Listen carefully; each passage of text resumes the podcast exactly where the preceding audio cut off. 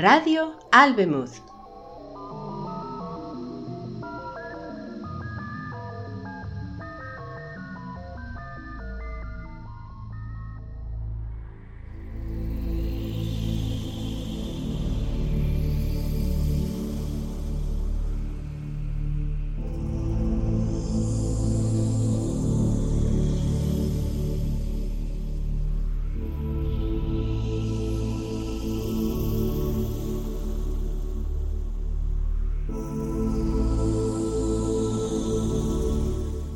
Los infinitos de Philip K. Dick.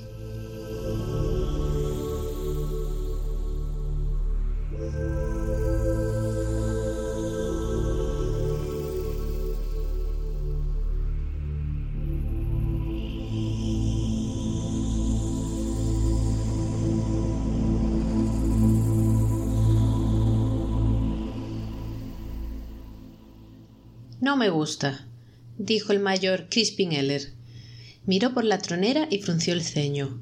Un asteroide rico en agua, de temperatura moderada, atmósfera similar a la de la Tierra, mezcla de oxígeno y nitrógeno. Y sin vida, concluyó Harrison Blake, el segundo de a bordo. Se inclinó a mirar junto a Eller. Sin vida, pero con condiciones ideales.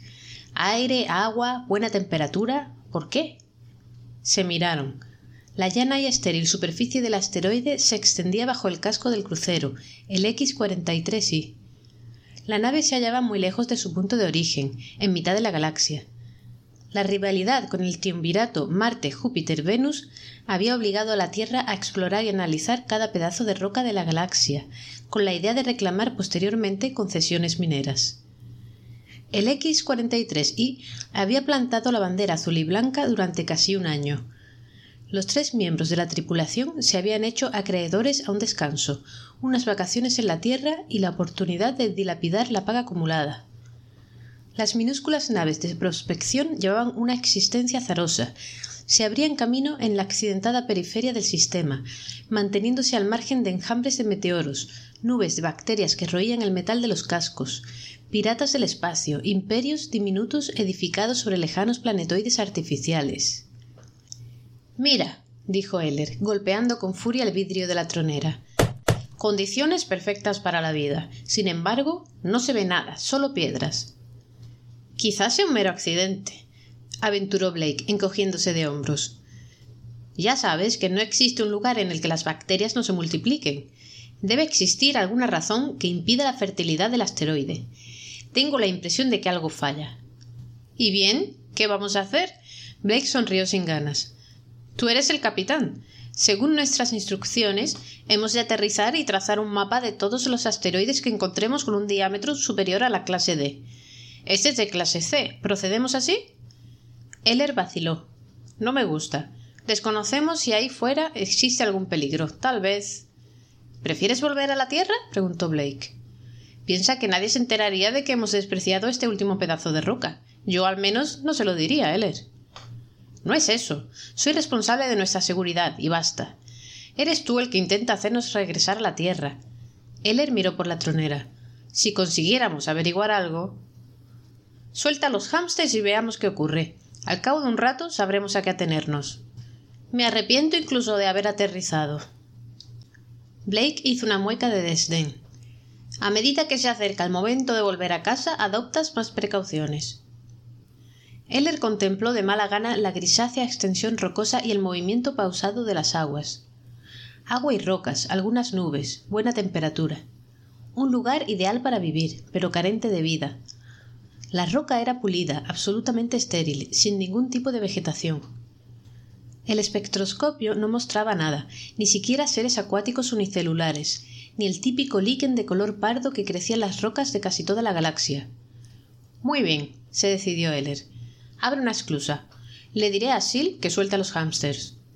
Marcó el número del laboratorio en el intercomunicador. Silvia Simmons estaba trabajando en el interior de la nave, rodeada de retomas y aparatos de análisis. ¿Sil? dijo Heller. Los rasgos de Silvia se formaron en la pantalla. ¿Sí? Deja que los hámsters salgan un rato de la nave, alrededor de media hora. Con correa y collares, por supuesto Me preocupa este asteroide. Quizá encontremos sustancias venenosas o fosos radioactivos. Cuando los hámsters regresen, somételes a un riguroso examen. No dejes nada al azar. De acuerdo, Chris, sonrió Silvia. Ojalá pudiéramos salir a estirar las piernas. Dame los resultados de las pruebas lo antes posible. Eller cortó la comunicación y se giró hacia Blake. Imagino que estará satisfecho. Los hámsters saldrán dentro de un momento. Estaré satisfecho cuando estemos de regreso en la Tierra. Un viaje contigo como capitán es más de lo que puedo soportar. Eller meneó la cabeza. Me extraña que trece años en el servicio no te hayan enseñado a controlarte mejor. Sospecho que nunca les perdonarás que no te concedieran los galones. Escucha, Eller, tengo diez años más que tú. Me alisté cuando eras un chiquillo. Para mí no eres más que un petimetre insignificante. La próxima vez. Chris. Eller se volvió al instante. La pantalla estaba iluminada de nuevo. El rostro de Silvia parecía contraído por el pánico. ¿Qué ocurre? Chris, cuando fui a las jaulas encontré a los hámsters catalépticos, estirados, absolutamente rígidos. Todos estaban inmóviles. Temo que algo. Blake, despeguemos dijo Eller. ¿Qué? murmuró Blake confuso. Vamos a. Despega, rápido. Eller se precipitó al tablero de control. Hay que salir de aquí. Blake se le acercó. Algo. empezó, pero se interrumpió de súbito, como si le faltara el aire. Dejó caer la mandíbula y sus ojos se pusieron vidriosos. Se desplomó como un saco, lentamente, sobre el bruñido suelo metálico. Eller abrió los ojos de par en par, aturdido. Por fin se recobró de la sorpresa y corrió hacia los controles. Al instante una hoguera se encendió en el interior de su cabeza. Miles de chispas brotaron ante sus ojos y le cegaron. Se tambaleó y tanteó en busca de los controles. Cuando la oscuridad se cerraba sobre él, sus dedos aferraron el elevador automático. Tiró con todas sus fuerzas. Después, la paralizante oscuridad le rodeó por completo. Ni siquiera notó la caída contra el suelo. Los mandos automáticos consiguieron que la nave despegara, pero nadie se movió en el interior. Heller abrió los ojos. Un profundo y doloroso latido laceraba su cabeza. Se incorporó a duras penas, agarrándose a la barandilla. Harrison Blake estaba recobrando el sentido. Gemía y trataba de levantarse, el rostro amarillento, los ojos inyectados en sangre y los labios salpicados de espuma. Contempló a Chris Heller y se frotó la frente vigorosamente. Ánimo, le dijo Heller, ayudándole a ponerse de pie. Blake se sentó en una butaca. Gracias. agitó la cabeza. ¿Qué. qué ha pasado? No lo sé. Voy al laboratorio para ver si Sil se encuentra bien. ¿Quieres que te acompañe? murmuró Blake. No, descansa, no fuerces el corazón, ¿entiendes? Muévete lo menos posible. Blake asintió con un gesto. Heller atravesó con paso inseguro la sala de control en dirección al pasillo. Bajó en el ascensor. Un momento después entró en el laboratorio. Silvia se había derrumbado sobre una de las mesas, rígida e inmóvil. ¡Sil! Heller la cogió por los hombros y la agitó. Su piel estaba fría y dura. ¡Sil! La joven se movió un poco. ¡Despierta! Heller sacó un tubo estimulante del botiquín, rompió el tubo y lo agitó ante el rostro de Silvia, que gimió. Cris, musitó Silvia, ¿eres tú? ¿Qué, qué ha pasado? ¿Todo va bien? Alzó la cabeza y parpadeó. Estaba hablando contigo por el videófono. Me acerqué a la mesa y de pronto todo va bien. Heller frunció el ceño, sumido en sus pensamientos, con la cabeza apoyada en el hombro de la muchacha. ¿Qué habrá pasado? ¿Alguna emanación radioactiva del asteroide? consultó su reloj. ¡Santo Dios! ¿Qué ocurre? Silvia se incorporó y se echó el pelo hacia atrás. ¿Qué pasa, Chris? Hemos estado inconscientes dos días, pronunció poco a poco Chris, con la vista clavada en el reloj. Se llevó la mano a la barbilla. Bueno, esto explica el crecimiento de mi barba. Bueno, pero todo va bien ahora, ¿verdad? Silvia señaló los hámsters. Mira, ya se mueven. Vamos. Ellis la cogió de la mano. Subamos y hablemos los tres. Vamos a examinar todos los mandos de la nave. Quiero saber lo que ha sucedido. Blake frunció el ceño. De acuerdo, me equivoqué. Nunca debimos aterrizar. Aparentemente la radiación provino del centro del asteroide. Heller trazó una línea sobre el gráfico. Aquí tenemos una brusca ondulación que muere enseguida. una especie de onda rítmica que asciende desde el corazón del asteroide. Si no hubiéramos salido del espacio, nos habría golpeado una segunda ola, indicó Silvia. Los instrumentos registraron una ola posterior 14 horas después. Parece que el asteroide tiene un depósito mineral que late con regularidad, arrojando radiaciones a intervalos fijos. Observa la brevedad de la onda, muy similar a la de los rayos cósmicos. Pero lo bastante diferente como para penetrar nuestra pantalla. Exacto. Nos alcanza de pleno. Eller se reclinó en su butaca. Esto explica la ausencia de vida en el asteroide. Las bacterias serían barridas por la primera oleada. Nada podría sobrevivir. Chris, dijo Silvia. ¿Sí? Chris, ¿crees que la radiación nos habrá afectado? ¿Estamos fuera de peligro o.? No estoy seguro. Mira. Le pasó un gráfico trazado en rojo. Observa que, a pesar de que nuestros sistemas vasculares se han recobrado del todo, nuestras respuestas nerviosas aún no son las mismas. Se ha producido una alteración. ¿De qué tipo? No lo sé. No soy neurólogo. Distingo diferencias en los gráficos de las pruebas efectuadas hace unos dos meses, pero ignoro lo que significan. ¿Piensas que es grave? El tiempo lo dirá. Nuestro organismo padeció una intensa oleada de una radiación desconocida durante diez horas. No puedo pronosticar las posibles lesiones permanentes, aunque me siento súbitamente en este momento. ¿Y vosotros? Bien, dijo Silvia. Contempló por la tronera el vacío tenebroso del espacio, los infinitos fragmentos de la luz que tachonaban la inmensa negrura. Bien, en cualquier caso, vamos de regreso a la Tierra. Me alegra volver a casa. Tendremos que someternos a un examen riguroso. Por lo menos nuestros corazones han aguantado sin sufrir el menor daño, ni coágulos de sangre ni destrucción celular. Fue lo primero que pensé. En la mayoría de los casos, una dosis semejante de radiación suele producir. ¿Cuánto tardaremos en llegar al sistema? preguntó Blake. Una semana. Blake se mordió los labios. Demasiado tiempo. Confío en que lograremos sobrevivir. Procuraremos evitar el exceso de ejercicio, advirtió Blake. Nos lo tomaremos con calma de aquí en adelante. Si algo nos ha afectado, lo descubrirán en la Tierra. Creo que nos hemos recobrado con bastante facilidad, dijo Silvia. Bostezó. Dios, qué sueño tengo. Empujó la silla hacia atrás y se puso lentamente en pie. Me voy a la cama. ¿Alguna objeción? Adelante, dijo Heller. Blake, ¿jugamos a las cartas? Me gustaría relajarme. ¿Un blackjack? Estupendo, ¿por qué no?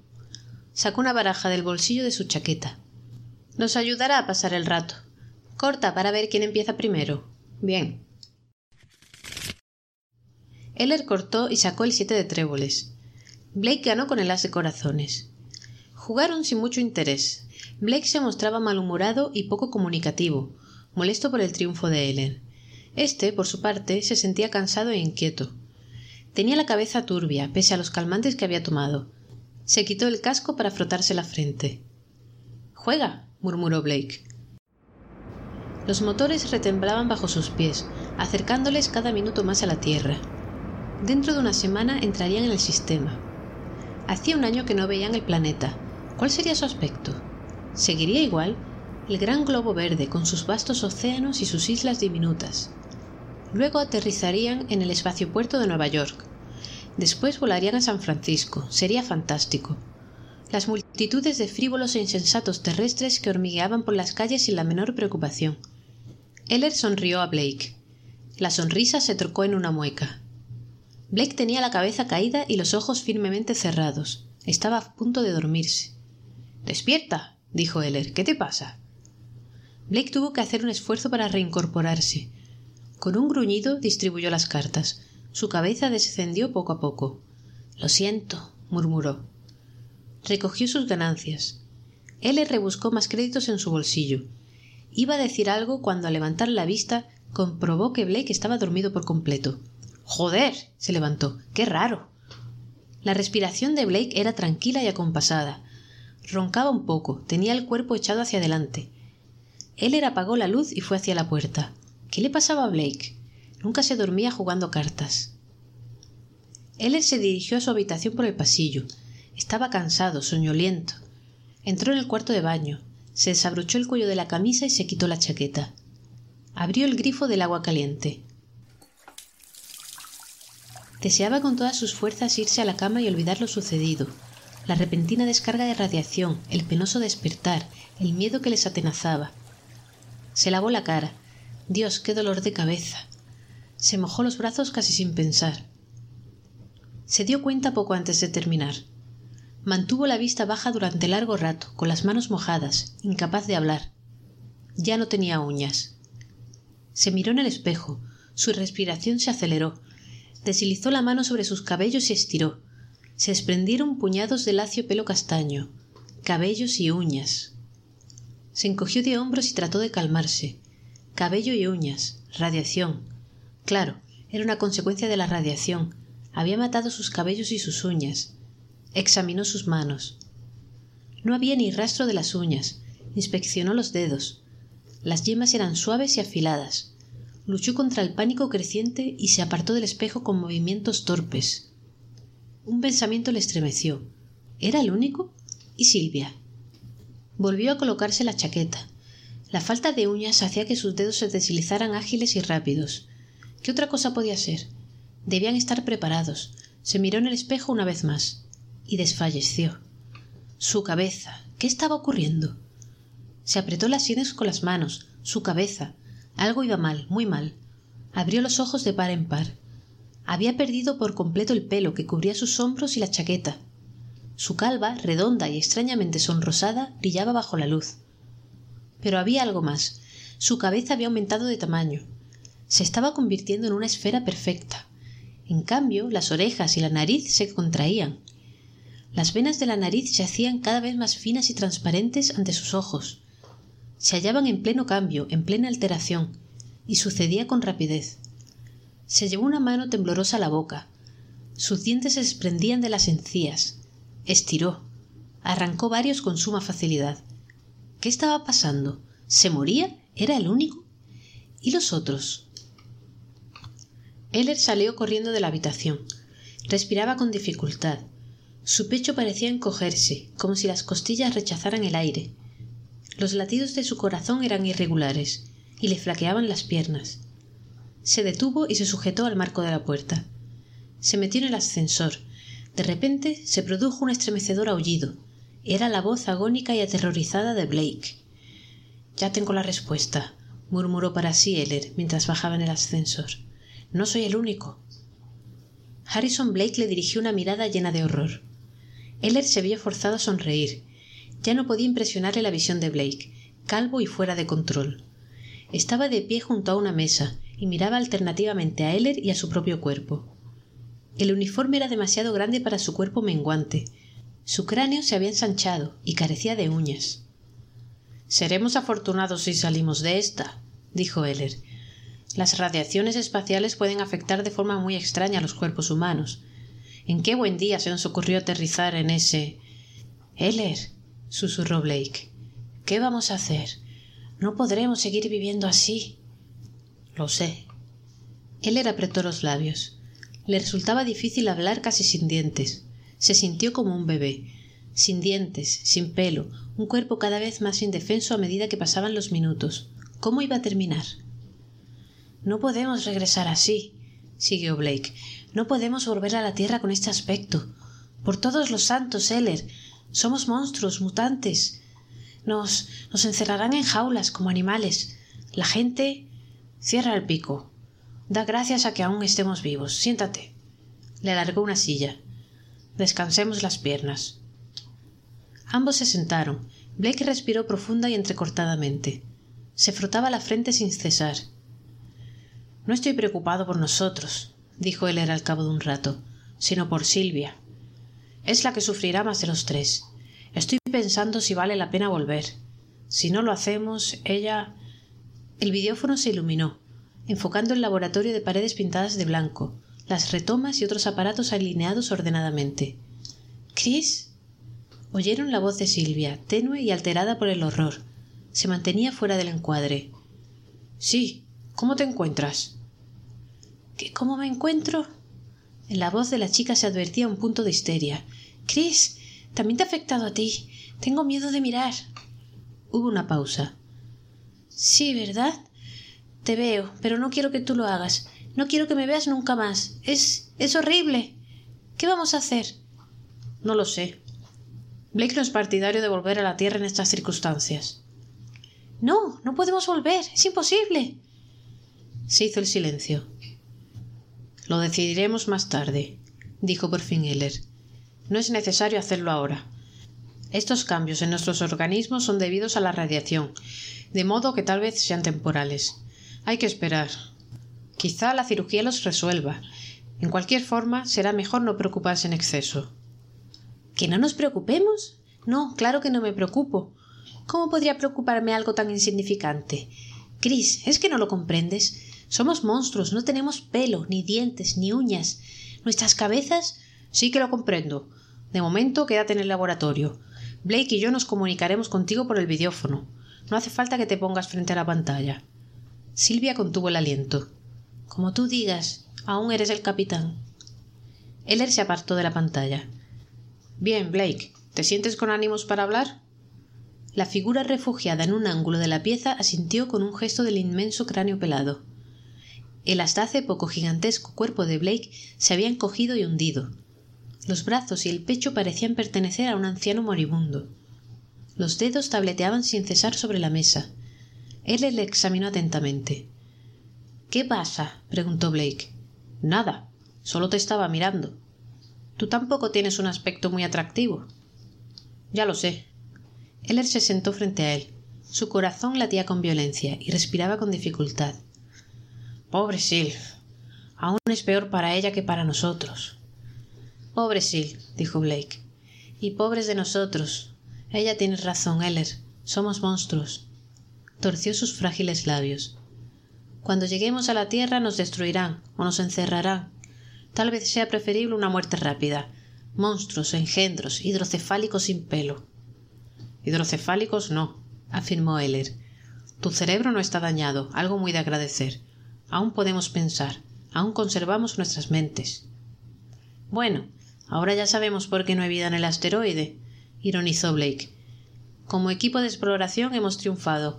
Obtuvo la información, radiación, radiación letal que destruye los tejidos orgánicos. No nos engañemos. Ya no somos hombres, ya no somos seres humanos. Somos. ¿Qué? No lo sé. Blake guardó silencio. Qué extraño. Heller observó sus dedos. Los movió frente a los ojos, largos, largos y esbeltos. Recorrió con ellos la superficie de la mesa. La piel era sensible.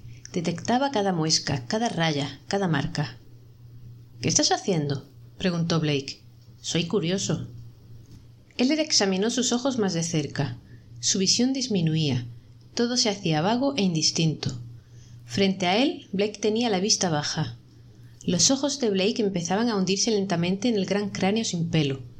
Heller comprendió al instante que estaban perdiendo la vista. Se volvían ciegos poco a poco. El pánico se apoderó de él. Blake, nos estamos volviendo ciegos. Nuestros ojos, visión y músculos se deterioran progresivamente. Me he dado cuenta, dijo Blake. ¿Pero por qué? Estamos perdiendo los ojos. Se hunden, se secan. ¿Por qué?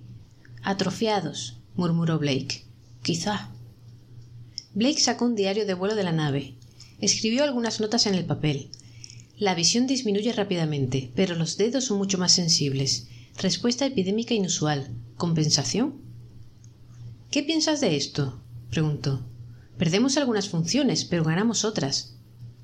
Nuestras manos. Blake examinó sus manos. La pérdida de las uñas posibilita utilizar los dedos de otra manera. Frotó los dedos contra la tela del uniforme. Palpo fibras individuales. Antes era imposible. Por tanto, la pérdida de las uñas fue intencionada. ¿Y? Hasta ahora hemos asumido que todo esto no tenía sentido. Quemaduras accidentales, destrucción de células, alteraciones. Me pregunto. Heller escribió de nuevo en el papel. Dedos, nuevos órganos de percepción. Mayor respuesta táctil. A cambio, disminución del alcance visual. Chris. La voz de Silvia irrumpió, aguda y asustada. ¿Qué pasa? Pierdo la vista. Estoy ciega. No te preocupes, todo va bien. Estoy. estoy asustada. Heller se acercó al videófono. Sil, creo que estamos perdiendo algunos sentidos y ganando otros. Examina tus dedos. ¿Notas algo? Toca cualquier cosa. Hubo una pausa interminable. Creo que experimento sensaciones diferentes a las de antes. Se debe a que has perdido las uñas. ¿Pero qué significa? Heller acarició su cráneo abultado y exploró la suave piel pensativamente. De pronto apretó los puños y jadeó. Chill, ¿aún puedes manipular el aparato de rayos X? ¿Te sientes con fuerzas para atravesar el laboratorio? Sí, supongo que sí. Quiero una radiografía lo antes posible, ahora mismo. Avísame en cuanto la tengas. ¿Una radiografía de qué? De tu propio cráneo. Quiero ver los cambios que se han producido. Creo que empiezo a entender. Me interesa especialmente el cerebro. ¿Cuál es tu teoría? Te la diré cuando haya visto la radiografía. Una débil sonrisa se dibujó en los finos labios de Heller. Si tengo razón, significará que estábamos completamente equivocados. Heller examinó durante largo rato la radiografía enfocada en la pantalla. Forzó su vista menguante para vislumbrar las líneas del cráneo. La placa temblaba en las manos de Silvia. ¿Qué ves? susurró ella. Tenía razón. Blake, échale una ojeada. Se acercó, apoyándose en una de las sillas. ¿A qué te refieres? No veo bien. El cerebro ha cambiado notablemente. Observa este ensanchamiento. Heller señaló el lóbulo frontal aquí y aquí, un crecimiento asombroso, una enorme circunvolución. Fíjate en este bulto del lóbulo frontal, como una proyección. ¿Tienes idea de lo que es? Ni idea. ¿No es la zona relacionada con los procesos superiores del pensamiento? Las facultades más desarrolladas del conocimiento se localizan ahí, precisamente el lugar que ha experimentado el mayor crecimiento. Heller se apartó de la pantalla. ¿Qué has seducido? preguntó Silvia. Os contaré mi teoría. Quizá me equivoque, pero encaja a la perfección. Fue lo primero que pensé cuando advertí que me había quedado sin uñas. ¿Cuál es tu teoría? Heller se sentó a la mesa de control. Es mejor que te sientes, Blake. Nuestros corazones no están para bromas. Nuestros cuerpos disminuyen de masa. Así que es posible. Tu teoría, ¿cuál es? Blake fue hacia él y le miró fijamente. ¿Cuál es? Hemos evolucionado. La radiación del asteroide aceleró el crecimiento celular, como un cáncer. Sin embargo, estos cambios tienen un propósito, una intencionalidad. Estamos cambiando con gran rapidez, a razón de varios siglos por segundo. El asombro se pintó en los ojos de Blake. Es cierto, siguió Heller. Estoy seguro. Mayor cerebro, menos vista, pérdida del cabello y de los dientes, más destreza y sentido del tacto. Nuestros cuerpos pierden, pero nuestras mentes ganan. Estamos desarrollando mayores poderes cognitivos, mayor capacidad conceptual. Nuestras mentes evolucionan hacia el futuro. ¿Evolucionan? Blake se sentó con cautela. ¿Es posible? No me cabe la menor duda. Haremos más radiografías, por supuesto. Estoy ansioso por ver los cambios de los órganos internos, los riñones, el estómago. Imagino que hemos perdido porciones de. evolucionan. Sin embargo, la evolución es el resultado de presiones accidentales externas competitividad de lucha, selección natural, fortuita, sin meta definida. Esto implica que todo organismo contiene en su seno el hilo de la evolución. Por tanto, la evolución es teleológica, con un objetivo no determinado por el azar. Él asintió con un gesto. Nuestra evolución parece ser el resultado de un crecimiento interno y procede de otra manera. Desde luego, no por azar. Sería interesante averiguar la fuerza motriz. Esto arroja una nueva luz sobre los acontecimientos, murmuró Blake. O sea, que no somos monstruos después de todo. No somos monstruos, somos. somos hombres del futuro. Heller le miró y habló con una extraña entonación. Imaginaba que dirías esto, admitió. Pero a pesar de todo, en la Tierra nos seguirán considerando fenómenos. Pero estarán en un error. Sí, nada más vernos dirán que somos unos fenómenos de feria, aunque no lo seamos. Dentro de un millón de años el resto de la humanidad nos habrá alcanzado. Nos estamos adelantando nuestra época, Heller. Heller observó la gran cabeza protuberante de Blake. Le costaba discernir sus rasgos. La bien iluminada sala de control se sumía en las tinieblas. La ceguera era prácticamente total. Apenas veía sombras vagas y nada más. Hombres del futuro, dijo Blake. Monstruos no, hombres del mañana. Sí, claro que esto arroja una nueva luz sobre lo sucedido, una risa nerviosa escapó de sus labios. ¡Ja! Hace solo unos minutos me sentía avergonzado de nuestro aspecto, pero ahora. ¿Pero ahora qué? Ahora ya no estoy tan seguro. ¿Qué quieres decir? Blake no contestó. Se había puesto en pie, sujetándose a la mesa. ¿A dónde vas? preguntó Heller. Blake atravesó con penosos esfuerzos la sala de control, camino de la puerta. Debo reflexionar. Existen nuevos y sorprendentes elementos que conviene considerar. Estoy de acuerdo contigo, Heller. Tienes toda la razón. Hemos evolucionado. Nuestras facultades cognitivas han aumentado, a cambio de un considerable deterioro de las funciones corporales. Era de esperar. En conjunto podemos decir que hemos salido ganando. Blake se tocó la cabeza con prudencia. Sí, pienso que a la larga salimos ganando. Recordaremos este como un gran día, Heller, un gran día de nuestras vidas. Estoy seguro de que tu teoría es correcta. A medida que el proceso avanza, percibo cambios en mis facultades conceptuales, la facultad de establecer relaciones complejas. Para, dijo Heller. ¿A dónde vas? Contéstame. Aún soy el capitán de esta nave. ¿A dónde voy? A mi habitación. He de descansar. Este cuerpo es muy incómodo. Quizá tengamos que construir vehículos para desplazarnos, incluso órganos artificiales, como pulmones y corazones metálicos. No creo que los sistemas cardiovasculares resistan mucho más tiempo. Las expectativas de vida han disminuido sensiblemente. Nos veremos después, mayor Heller, aunque tal vez ya no debería utilizar el verbo ver. Sonrió. Nunca nos volveremos a ver. Levantó las manos, pero éstas reemplazarán a los ojos. Se tocó la cabeza. Y ésta reemplazará muchas otras cosas. Desapareció, cerrando la puerta a sus espaldas. Heller le oyó caminar despacio, pero con determinación por el pasillo, paso a paso. Heller fue hasta el videófono. Sil, ¿me oyes? ¿Escuchaste nuestra conversación? Sí. Entonces ya sabe lo que nos ha ocurrido. Sí, lo sé, Chris. Estoy casi ciega, no puedo ver nada. Heller hizo una mueca al recordar los hermosos y brillantes ojos de Silvia. Lo siento, Sil. Ojalá no hubiera sucedido. Ojalá hubiéramos vuelto sin detenernos. No valía la pena. Blake piensa que sí. Lo sé. Escucha, Sil. Quiero que vengas a la sala de control si puedes. Me preocupa Blake y quiero que estés conmigo. ¿Por qué te preocupa? Algo le ronda por la cabeza. No ha ido a su cuarto solo para descansar. Ven conmigo y decidiremos lo que hacemos. Hace unos minutos era yo el que decía de volver a la Tierra, pero creo que estoy cambiando de opinión. ¿Por qué? ¿A causa de Blake? No pensarás que Blake quiera. Lo discutiremos cuando estés aquí. Guíate con las manos. Blake lo hizo, de modo que tú también podrás. Me parece que no volveremos a la Tierra, pero quiero explicarte mis motivos. Procuraré tardar lo menos posible, pero ten paciencia. Y, Chris, no me mires. No quiero que veas mi aspecto. No te miraré, dijo Heller con tristeza. Cuando llegues aquí ya no podré ver muchas cosas. Silvia se sentó en la mesa de control. Se había puesto uno de los trajes espaciales guardados en el laboratorio para ocultar el cuerpo tras el plástico y el metal. Heller esperó a que hubiera recuperado el aliento. Adelante, le animó Silvia. Lo primero que debemos hacer es recoger todas las armas de la nave. Cuando Blake vuelva, anunciaré que no regresaremos a la Tierra. Creo que montará en cólera y puede que cause problemas. Si no me equivoco, desea seguir rumbo a la Tierra a toda costa, ahora que empieza a comprender las implicaciones de nuestra transformación. ¿Y tú no quieres volver? No. Heller meneó la cabeza. No debemos volver.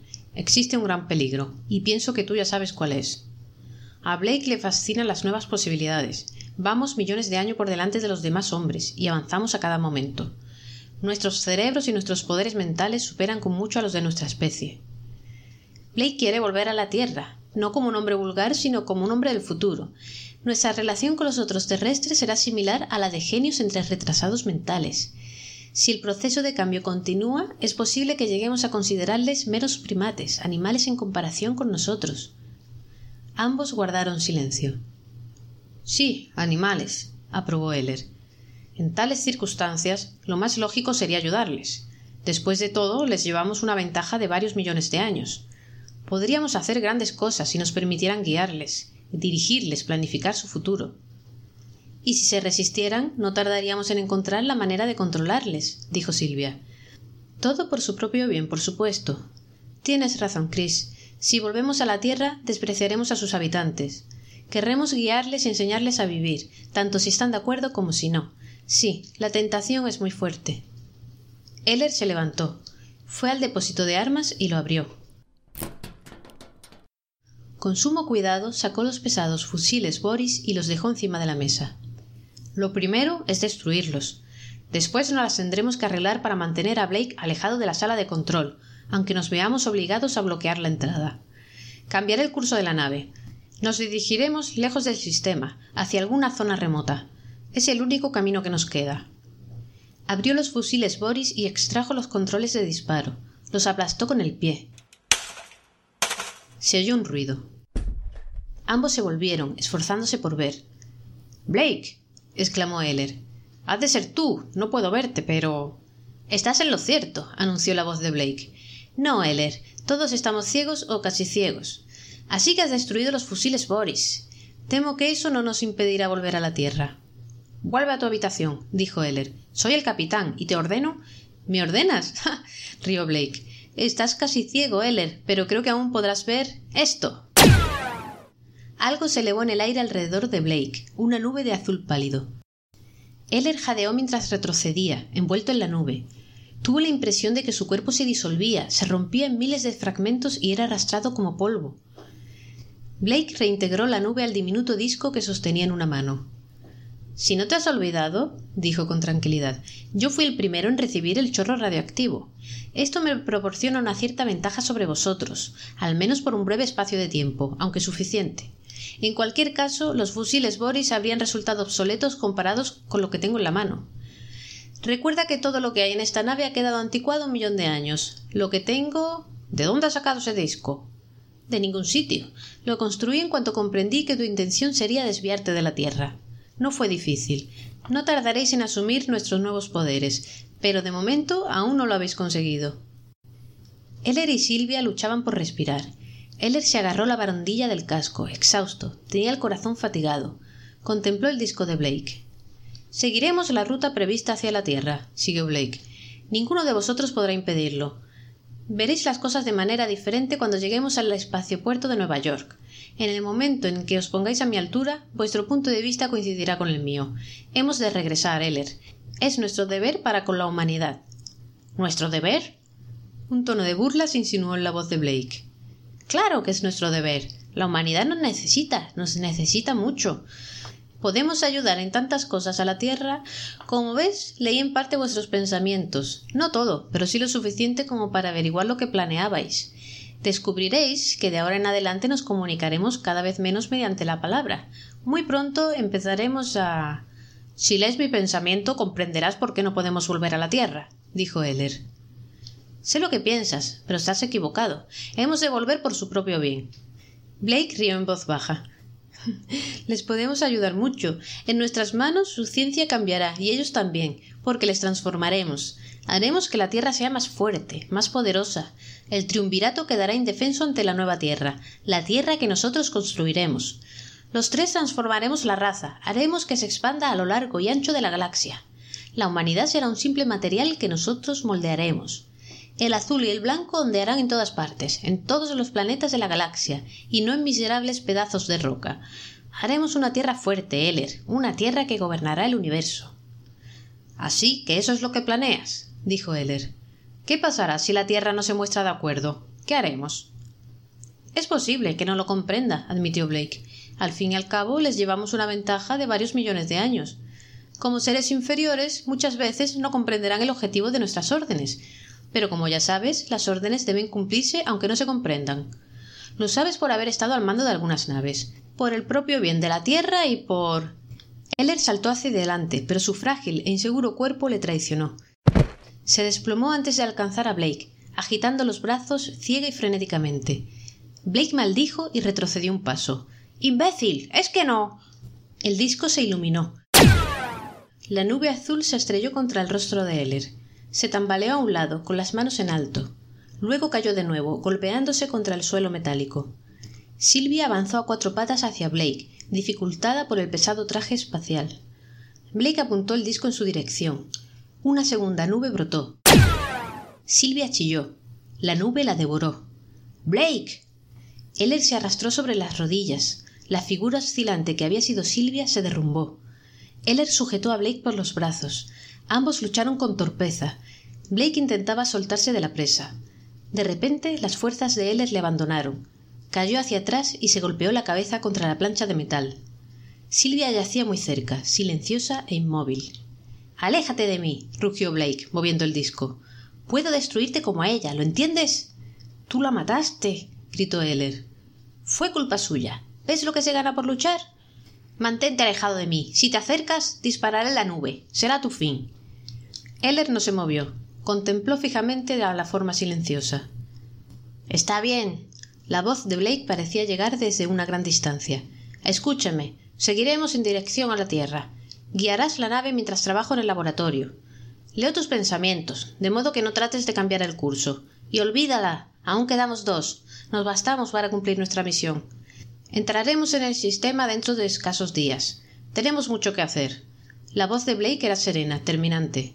¿Puedes levantarte? Eller se reincorporó despacio, sujetándose a la barandilla del casco. Bien, dijo Blake. Hemos de prepararlo todo con extremo cuidado. Tal vez los terrestres nos planteen algunas dificultades en primera instancia. Hemos de preverlo. Creo que podré construir el equipo que necesitamos en el tiempo que queda. Más tarde, cuando hayas evolucionado hasta ponerte a mi altura, trabajaremos juntos para atender a nuestras necesidades. ¿De verdad crees que volveré a colaborar contigo? Eller desvió la mirada hacia la figura silenciosa e inmóvil extendida en el suelo. ¿Crees que después de lo que ha ocurrido voy a. Vamos, vamos, Eller, dijo Blake con impaciencia. Me sorprendes. Empieza a contemplar las cosas desde una nueva perspectiva. Hay tantos planteamientos nuevos a considerar. ¿Así tratarás a la humanidad? ¿Con estos métodos la salvarás? Ya adoptarás una actitud más realista, dijo con calma Blake. Verás que, como hombres del futuro, ¿de veras crees que lo haré? Los dos hombres se miraron fijamente. Una sombra de duda pasó por el rostro de Blake. Debes hacerlo, Eller. Nuestro deber es considerar las cosas desde nuevos puntos de vista. Claro que lo harás. Frunció el ceño y alzó un poco el disco. ¿Acaso lo dudas? Eller no contestó. Quizá me guardes algún rencor. Quizá este incidente te haya perturbado. Es posible. movió el disco. En este caso tendré que autoconvencerme cuanto antes de que he de seguir solo. Si no quieres trabajar conmigo, tendré que hacerlo sin ti. Sus dedos se cerraron en torno al disco. Si no colaboras conmigo, Eller, lo haré solo. Quizá sea lo mejor. En cualquier caso, este momento tenía que llegar antes o después. Lo mejor será. Blake chilló. Una enorme sombra transparente atravesó la pared lenta, casi perezosamente, y entró en la sala de control. Detrás vino otra, y después otra, hasta sumar al menos cinco. Las sombras latían débilmente y desprendían un vago fulgor interno. Todas eran idénticas, sin rasgos distintivos. Eller las contempló atónito. Blake había bajado el disco y seguía de pie, pálido y tenso, jadeando de estupor. Eller advirtió de pronto algo que le estremeció de pies a cabeza. No veía las figuras, estaba casi por completo ciego. La sentía de una forma nueva, mediante un nuevo método de percepción. Se esforzó por comprender, estrujándose la mente, y por fin lo logró, y supo por qué no poseían forma ni rasgos. Eran energía pura. Blake recobró poco a poco la serenidad. ¿Qué? tartamudeó, blandiendo el disco. ¿Quién? Un pensamiento cortó en seco las elucubraciones de Blake. El pensamiento rondaba la mente de Heller, un pensamiento frío, impersonal, aislado y remoto. La chica, antes que nada. Dos formas oscilaron hacia la figura inmóvil de Silvia, tendida en silencio junto a Blake. Se detuvieron a escasa distancia de ella, latiendo y fulgurando. Después, parte del halo resplandeciente se desprendió, rodeó el cuerpo de la muchacha y lo bañó con una luz tenue. Con esto será suficiente. Fue el segundo pensamiento, momentos después. El halo se contrajo ahora el que lleva un arma. Una forma se dirigió hacia Blake. Este retrocedió hacia la puerta más próxima. Su cuerpo temblaba de horror. ¿Qué eres? preguntó al tiempo que levantaba el disco. ¿Quién eres? ¿De dónde viniste? La forma siguió avanzando. Vete. gritó Blake. Retrocede. Si no. abrió fuego. La nube azul penetró en la forma. Esta tembló un instante y absorbió la nube. Después prosiguió su camino. Blake, aturdido, corrió hacia el pasillo, tambaleándose y cayendo. La forma titubeó en el umbral de la puerta. Una segunda forma se le unió. La primera forma lanzó una bola luminosa hacia Blake. Lo envolvió. La luz parpadeó y se apagó. No quedaba nada de Blake, nada de nada. Muy desagradable, pero necesario. ¿Ya revive la joven? Sí. Bien. ¿Quiénes sois? preguntó Heller. ¿Qué sois? ¿Sí? ¿Se restablecerá? ¿Está viva? La chica se recobrará. Las formas avanzaron hacia Eller y le rodearon. Quizá habría sido mejor intervenir antes de que la hirieran, pero preferimos esperar hasta estar seguros de que el hombre armado se iba a hacer con el control. ¿Sabíais lo que estaba pasando? Lo vimos todo. ¿Quiénes sois? ¿De dónde? ¿De dónde venís? Estábamos aquí. ¿Aquí? En la nave. Estábamos desde el principio. Fuimos los primeros en recibir la radiación. Blake se equivocaba. Nuestra transformación empezó antes que la suya. Y además, nuestras perspectivas eran mucho más amplias. Vuestra raza no evolucionará demasiado. Crecimiento de cráneo, caída del pelo y poco más. La nuestra, en cambio, acaba de empezar. ¿Vuestra raza? ¿La primera que recibió la radiación? Eller paseó la mirada a su alrededor, con un atisbo de comprensión. Entonces, ¿sois? Sí, tienes razón. Somos los hámsters del laboratorio, los animalitos que trajisteis para vuestros experimentos. A pesar de todo, nos guardamos rencor, te lo aseguro. De hecho, tenemos muy poco interés en vuestra raza. Estamos en deuda con vosotros por habernos ayudado a encontrar nuestro destino en pocos minutos, en lugar de tardar otros cincuenta millones de años. Os lo agradecemos, y creo que ya hemos pagado nuestra deuda. La chica se repondrá, Blake ha muerto. Se te permitirá continuar el camino hacia tu planeta. Volver a la Tierra, balbuceó Heller. Pero. Aún nos queda algo por hacer antes de irnos. Hemos discutido el asunto y llegado a un acuerdo por unanimidad. Con el tiempo, vuestra raza alcanzará el lugar que le corresponde. No vale la pena apresurar ese momento. Por el bien de vuestra raza y por el bien de vosotros dos, haremos una última cosa antes de partir. Ya lo comprenderás. Una bola de fuego surgió de la primera forma. Flotó sobre Heller, le tocó e hizo lo propio con Silvia. No te quepa duda de que es lo mejor, transmitió la forma. Ambos miraron en silencio por la tronera. La primera bola de luz se desprendió del costado de la nave y se zambulló en el vacío. Mira. exclamó Silvia. La bola de luz aumentó de velocidad. Una segunda bola atravesó el casco de la nave, en pos de la primera. Después siguieron una tercera, una cuarta y por fin la quinta. Las bolas de fuego se perdieron, una por una, en la inmensidad del espacio. Cuando desaparecieron, Silvia se volvió hacia Heller con los ojos brillantes. Ya está. ¿A dónde van? No hay manera de adivinarlo. Muy lejos, probablemente. Quizá otra galaxia, algún lugar muy distante. Heller acarició el pelo oscuro de Silvia y sonrió. Tienes un pelo muy bonito. El pelo más bonito de todo el universo. Cualquier pelo nos parecerá bonito ahora, rió Silvia. Incluso el tuyo, Chris. Heller la contempló en silencio durante largo rato. Tenían razón, dijo por fin. ¿En qué? Es mejor. Heller asintió con la cabeza sin dejar de mirar a la chica que tenía al lado, su cabello y ojos oscuros, su talle esbelto y flexible. Estoy de acuerdo. No hay la menor duda.